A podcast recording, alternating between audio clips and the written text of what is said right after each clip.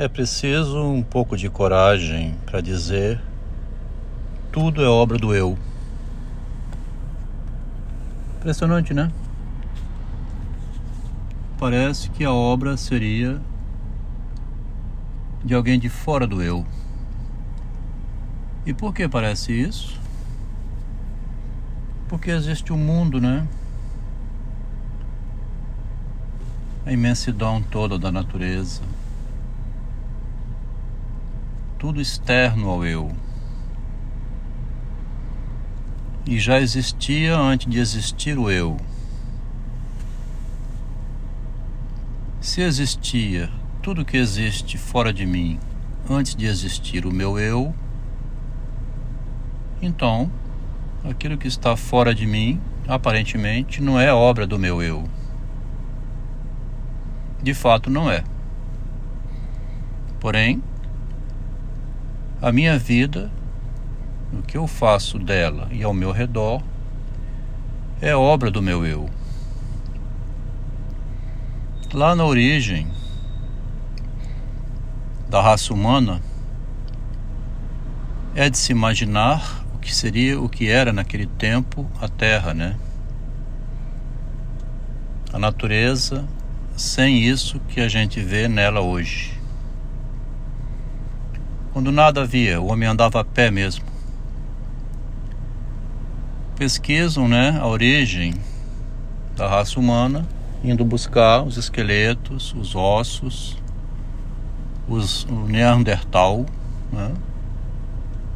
Quando nem havia família ainda, o Freud lá em Totem Tabu faz a conjectura da origem da raça humana na morte do pai primevo onde os macacos de Darwin adquiriram noção de sociedade.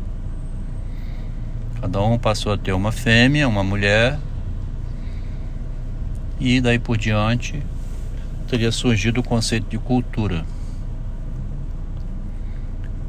Se a gente retroage assim no tempo, compreende que o que existe no mundo é obra do eu humano.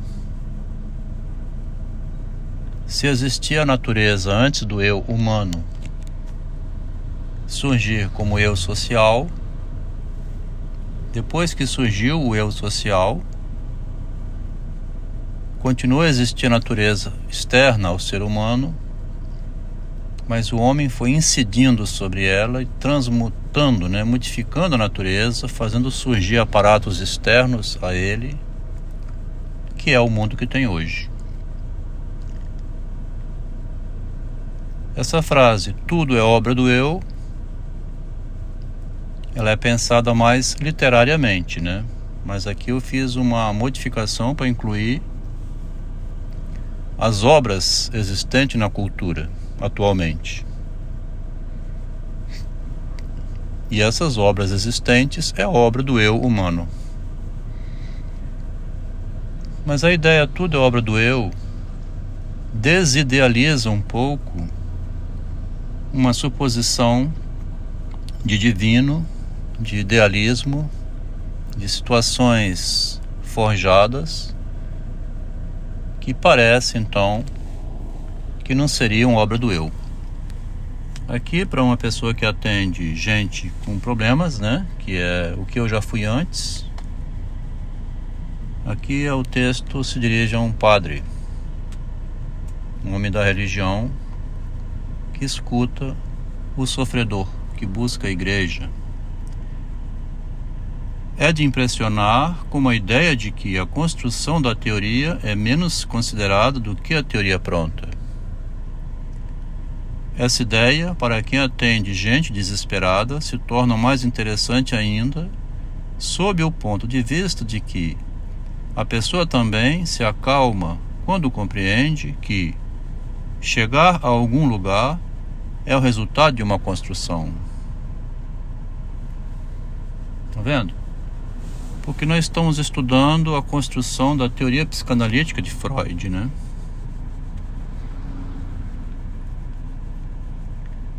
Nas cartas trocadas entre Freud e Jung, há, de, há psicanálise que não se ensina em nenhum lugar. Há psicanálise que não se ensina em nenhum outro lugar. Na parceria com Jung, Freud comenta a gradiva de Jensen, autor de três volumes, que ocultaria sua biografia, em consequência de que Freud criou o artigo O Poeta e o Devaneio. Pela primeira vez na história da medicina em Amsterdã, em setembro de 1907, a psicanálise fez parte de um congresso médico, tendo sido representada por Jung entusiasmado, propõe em dezembro de 1907 o Congresso de Salzburgo para o ano de 1908, um congresso dos seguidores de Freud. Jung compreende a psicanálise como um nicho de mercado, um novo negócio, entre aspas, negócio no momento, negocio no momento a fundação de uma revista para a qual quero ter garantia, garantida uma ampla distribuição, há de ser internacional, pois devemos nos emancipar tanto quanto possível do mercado alemão. Sair do mercado local, né? Jung pensando na globalização da psicanálise. Uma coisa é certa, escreve ele: jamais a causa há de adormecer novamente. A morte pelo silêncio é o que há de pior. Mas essa etapa está liquidada e finda. Morrer pelo silêncio é o que há de pior. Tá? Morrer sem falar nada, né? Sem deixar nenhuma notícia. Do lado de Freud, ele propõe que, aí dizendo, entre aspas, Clarepédia entenderia mais a, plan a planta se consultasse os pacientes em vez de se ater aos imprestáveis autores. Os autores seriam imprestáveis do ponto de vista de um doente que vem me procurar desesperado. Quando um doente vem me procurar desesperado, como eu fui procurar um psicanalista em 2003, ele começou a me atender, mas também foi me direcionando para a leitura e o estudo. É, é interessante também compreender os imprestáveis autores. Porque para minha sobrevivência eles não servem para nada. Mas servem para eu perceber que eu tenho que construir o meu percurso estudando eles, que construíram o percurso deles, eu compreendo que sou eu que construo meu percurso. É muito interessante esse modo de ler, né? Estou agora fazendo uma modificaçãozinha e ampliando o estudo de Machado com Freud. E aqui um textinho de hoje assim diz: O fato da vaidade, vaidade e narcisismo fez com que Machado de Assis escrevesse não sem intenção. Sua obra é sua intencionalidade. Escrevia de modo premeditado. Sua escrita era calculada para alcançar os efeitos pretendidos. Fazia isso com a intenção de deixar claro para o leitor que a linguagem é fabricação de subjetividade. O próprio autor era personagem de sua obra. Sabia que uma obra é uma conversa privada do autor com quem a lê Aquilo que Freud veio a descobrir depois como conceito, conceito, Machado tinha como sua própria diretriz. O que em Freud é castração, em Machado é o temor da travessia do Rubicon. Em Freud, a cura pela palavra, em Machado é similibus similia curantur. A relação transferencial em Freud, em Machado, é o mito da amizade, Pílades e Orestes. Se em Freud o inconsciente aparece na fala, em Machado a palavra é o espelho da alma. O sintoma em Freud é a ferida narcísica. Em Machado, o sintoma em Freud é a ferida narcísica. E em Machado, o sintoma que em Freud é a ferida narcísica, em Machado é uma ferida narcísica. O que é sintoma em Freud, em Machado é uma ferida narcísica. O efeito surpresa, que é o Nertraglish ou a Brexkup, em Freud é o caiporismo. Em Freud, em Machado é o caiporismo. Tanto Machado quanto Freud sabiam que o oculto tem efeitos psicológicos. Ser imortal foi objetivo tanto de Machado quanto de Freud. Quando Freud disse, depois, que os escritores literários haviam precedido a psicanálise, Machado era esse escritor consciente da escrita, como uma psicologia que manipula com a mente do leitor. Segundo a ideia, a palavra é o Fiat Lux que fabrica o ser humano. Machado de Assis ainda precisa ser redescoberto, como tendo criado uma psicologia nova, não conceitual, sob a forma de literatura, tal como o leitor compreenderá a partir da obra O Imortal Machado de Assis, autor de si mesmo, que vem na sequência do livro A Cruel Filosofia do Narcisismo. É de impressionar como a ideia de que a construção da teoria é menos considerada que a teoria pronta. Então, aqui nós estamos dizendo assim: é preciso também ter muita coragem para dizer que tudo é construção do eu. Tudo é humano.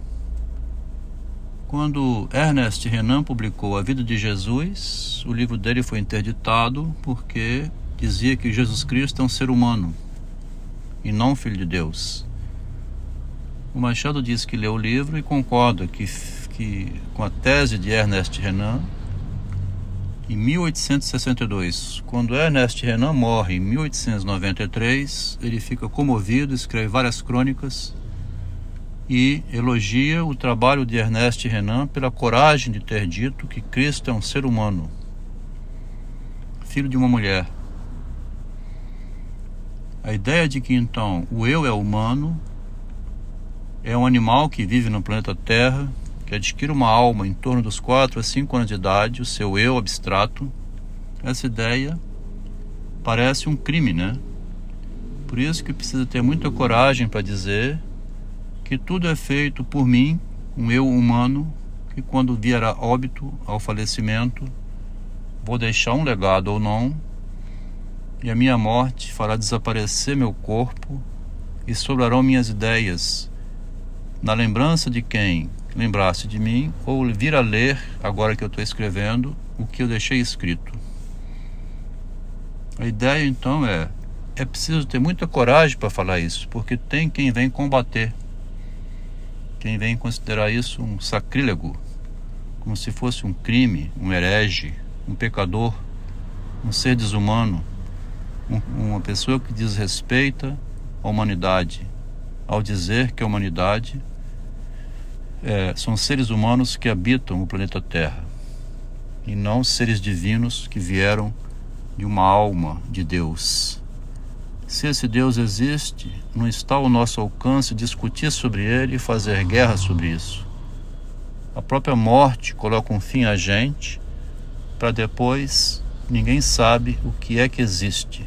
E dizer que depois disso existe Deus é tão pecaminoso como também dizer que não existe ou que é melhor deixar para ficar descobrindo depois. Parece que deixar para a pessoa descobrir as coisas depois é uma loucura, mas não é. Loucura é justamente interferir na vida da pessoa, querendo que ela acredite naquilo que eu acredito. Estamos lendo em Jung e Freud nas cartas como que uma mulher foi destruída. Ela queria se casar com X, a família obrigou ela a se casar com A. Ao acontecer isso, a mulher não tinha vontade sexual nenhuma. Fica nove meses rejeitando seu marido, até que a mãe dá uma briga nela e fala: Minha filha, você casou, você precisa ser esposa do seu marido. Engravida, tem filho, uma filha morre, ela fica louca e vai para o manicômio, justamente porque ela não dá conta de sua própria libido. O que ela queria fazer, ela não pode. Vai fazer o que foi determinado por outros. Isso que é a loucura humana, né? deixar a pessoa construir sua própria vida e, de certo modo, ir monitorando, questionando, dando apoio, mas também permitindo que faça o que quer, né? Vivi uma vida com uma pessoa que passou a destruir a própria família que em dois havíamos construído. E por que isso? Porque existe agora uma ideologia feminista que dá poder à mulher para assumir o comando da família desprezando conselhos, orientações do próprio marido, que colocou a mulher nessa posição de poder. Nem sempre é feminista poderosa, não. Pode ser uma mulher comum mesmo. Interfere demais, ou o marido, né? Interfere demais nos pensamentos dos filhos destruindo a possibilidade de que eles façam suas próprias vidas. Parece um crime dizer então que o que existe é obra do eu e deixar com que o eu faça sua própria história, sua própria tragédia, é melhor do que provocar nele uma tragédia, né?